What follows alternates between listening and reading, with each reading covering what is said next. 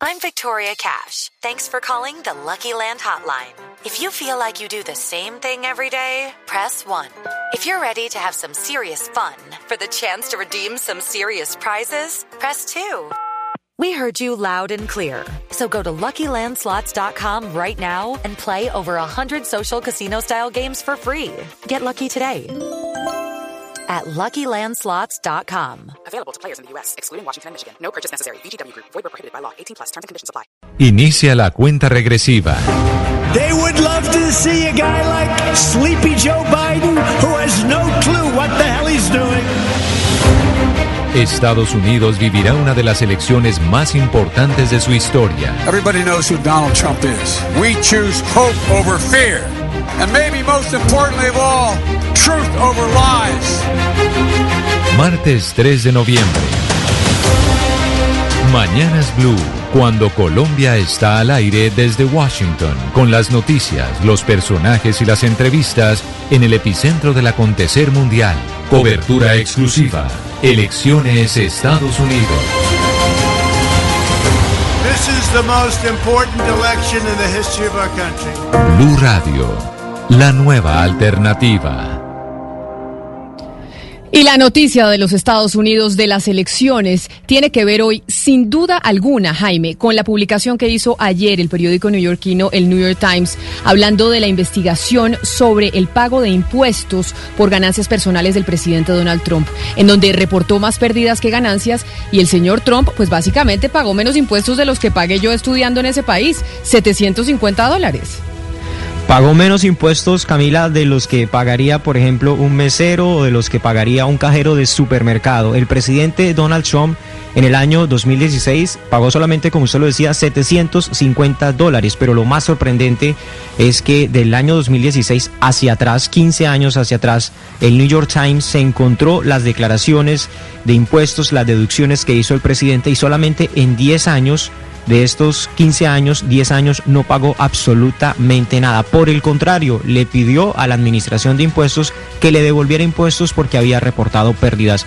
Esta es una contradicción porque recordemos que el presidente Donald Trump hizo campaña diciendo que era un empresario de los mejores en los Estados Unidos y por esta razón mucha gente le creyó, votó por él, pero lo que él decía públicamente de la plata que hacía, por ejemplo, en el año 2000, eh, en el año 2015, él habló de que había hecho casi que 400 millones de dólares, pero al IRS le dijo, mire, la verdad es que yo perdí 30, 44 millones de dólares, devuélvame parte de los impuestos que ya pagué. Es la noticia grande en los Estados Unidos, Camila, porque es lo que todos estaban buscando en este país, lo que estaba buscando el Congreso, el acceso a esas declaraciones, lo que estaban buscando los jueces en Nueva York y los encontró el New York Times. El presidente Donald Trump no es tan rico o aparentemente sí hizo mucho dinero, pero hizo un montón de maniobras para tratar de pagar la menor cantidad de impuestos posibles o inclusive eh, no pagar nada, Camila. Jaime, cuando hablamos del portal de Hill en los Estados Unidos, de Hill en Washington, ¿qué portal es para que referenciemos un poco de qué portal estamos hablando? Bueno, es más, es mucho más que un portal, es un periódico, uno de los periódicos más importantes de la capital estadounidense. De Hill es un periódico, eh, digamos, de una tendencia conservadora que le hace contrapeso a político. Es, son, es por decirlo así, Camila, los periódicos especializados que leen los congresistas, que leen los senadores, los senadores en este país, Camila. Y precisamente le pregunto, porque está con nosotros Jaime Rafael Bernal, que es abogado, que trabajó en temas de impuestos y hoy es periodista político de ese periódico, de The Hill. Señor Bernal, bienvenido a Mañanas Blue, gracias por acompañarnos. Judy was boring. Hello. Then Judy discovered chumbacasino.com. It's my little escape. Now Judy's the life of the party. Oh, baby, Mama's bringing home the bacon. Whoa. Take it easy, Judy. The Chumba life is for everybody. So go to ChumbaCasino.com and play over 100 casino style games. Join today and play for free for your chance to redeem some serious prizes. chumba ChumbaCasino.com. No purchase necessary. Void where prohibited by law. 18 plus terms and conditions apply. See website for details. Muchas gracias por la invitación. Bueno, estamos evidentemente en el mundo viendo esta investigación del New York Times sobre los impuestos que pagó o dejó de pagar el presidente de los Estados Unidos, Donald Trump. ¿Esto qué tanto le va a afectar realmente en su campaña a la hora de los estadounidenses ir a votar? Bueno, eh, cualquier cosa que suceda de aquí a la, a la elección va a tener algún efecto, pero se minimizan los efectos políticos de las sorpresas que, veamos porque están tan aferrados los votantes de cada, de cada bando al, al candidato que ya eligieron. Se traduce a la, base electoral del presidente Trump no se va a mover mucho es, y, y cabe mucho la duda que si la gente que no quiere al presidente Trump vaya a empezar, obviamente eso no los va a hacer quererlo más. Entonces, no se va a mover mucho más de los 10 puntos que ya le tiene Joe Biden de ventaja, es, este, se puede mover uno o dos puntos, pero en una elección que va a estar muy competida en estados clave, estos cambios pequeños pueden, pueden ser la diferencia entre ganar y perder para cualquiera de los dos candidatos. Señor Bernal, lo cierto es que el abogado de Donald Trump le respondió al New York Times diciendo que, que eso pues era mentira, que el presidente Donald Trump ha pagado millones de dólares en impuestos personales al gobierno federal, a lo cual el New York Times le dijo, no, no, no, es que una cosa son los impuestos personales y otra cosa son los impuestos sobre la renta, digamos, eh, son cosas muy diferentes. ¿Usted cómo interpreta esta respuesta de Donald Trump diciendo que todo lo que investigó el New York Times es mentira? Bueno, es, es su, digamos, es su estrategia de medios de siempre. Cuando algo no le gusta, le, pone fake news y, y, y lo ignora por completo. Sin embargo, esto no lo puede ignorar. Hay, hay dos cosas que vemos aquí. Para los que querían encontrar un delito fiscal dentro de sus declaraciones fiscales, estaban, digamos, equivocados de antemano, porque esta es información que Trump y sus empresas le dieron voluntariamente al gobierno federal. Obviamente no se van a autoacusar de un delito, ¿no? Entonces, lo que encontramos en, en esta, este análisis del New York Times es realmente profundo y, muy bueno en ese sentido y el y el punto de lo que contestaron ellos al- a los impuestos personales sí efectivamente él pagó muchos impuestos personales todo el mundo paga impuestos personales este cosas de seguridad social este impuestos por este por tener empleados pero es, esto se centra esta investigación en el impuesto sobre la renta y lo que revela realmente esta investigación es que es increíblemente agresiva la estrategia fiscal de Trump y de sus empresas, más allá de lo- que se pudiera imaginar la estrategia fiscal de cualquier empresa en el mundo. Realmente es una estrategia que, que reta al Estado a, digamos, a- a tenerlo en condición de auditoría perpetua, que sabemos que ha sido el caso y de hecho ha sido su excusa para no sacar él mismo sus, este, sus declaraciones fiscales. Señor Bernal, en los Estados Unidos se dice una cosa y es que uno no se puede escapar ni de la muerte ni del IRS en ese país, porque básicamente los impuestos le llegan porque le llegan.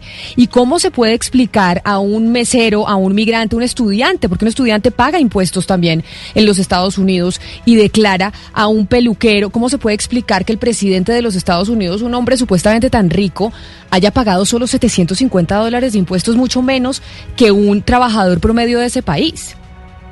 Esa es la parte que más le va a golpear políticamente. Ahorita incluso vi un, un grupo proinmigrante sacó el análisis que los indocumentados que trabajan para el presidente Trump con salarios muy castigados pagaron más impuestos sobre la renta que el presidente Trump en muchos de estos años que se revelan por estas declaraciones fiscales. Es, es difícil políticamente, obviamente es algo que va a tratar de ignorar, va a tratar de decir, seguir diciendo que es fake news, pero la realidad es que ha incrementado gastos de una manera que sería muy sospechosa para cualquier auditor fiscal, para, para aumentar sus deducciones fiscales y más aún ha usado créditos fiscales, o sea, dinero que le de- da a él el fisco para compensar este, pagos que, que de otra manera él hubiera tenido que hacer. Y eso puede resultar en que Trump mismo acabe en deuda.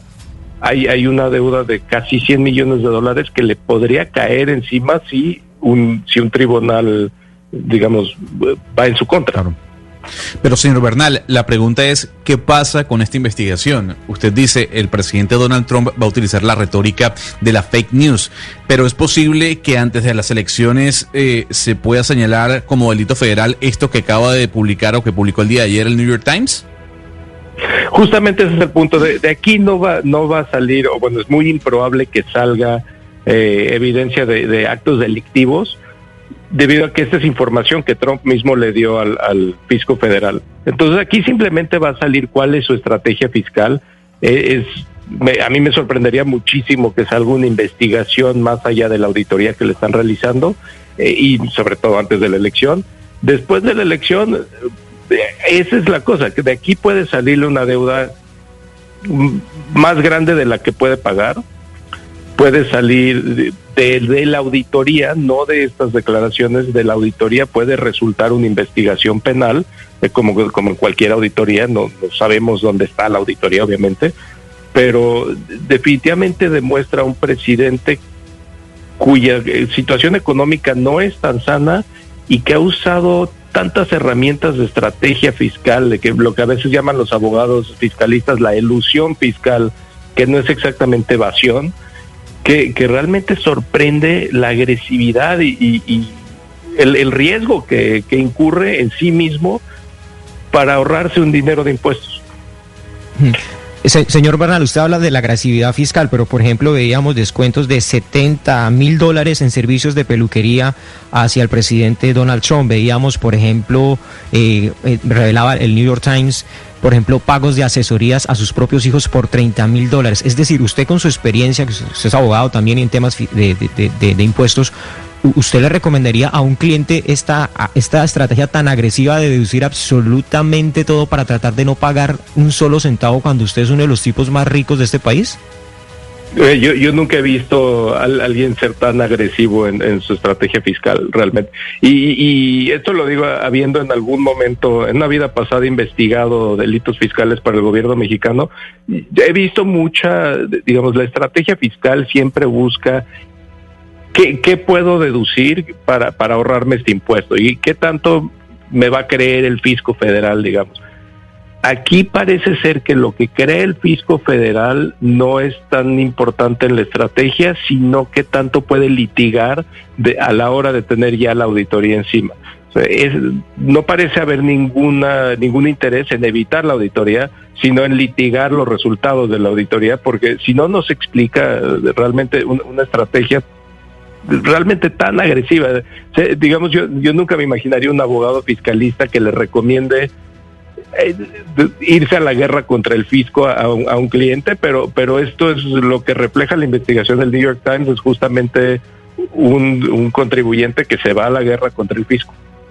Señor Bernal, inmediatamente salió esta investigación, empezó a una campaña de Joe Biden a sacar eh, provecho de lo mismo, mm, de, pues de, de lo que publica el New York Times, y dice, por ejemplo, que los profesores de primaria pagaron 7.239 dólares ese año, los bomberos pagaron 5.283, las enfermeras 10.216 y Donald Trump 750 dólares. Entonces, eh, yo, yo quisiera hacerle dos preguntas con, con respecto a esto. Primero, esas cifras que da esa campaña sí son ciertas, esa campaña publicitaria, y segundo, ¿usted cree que esta campaña sí pueda tener un impacto?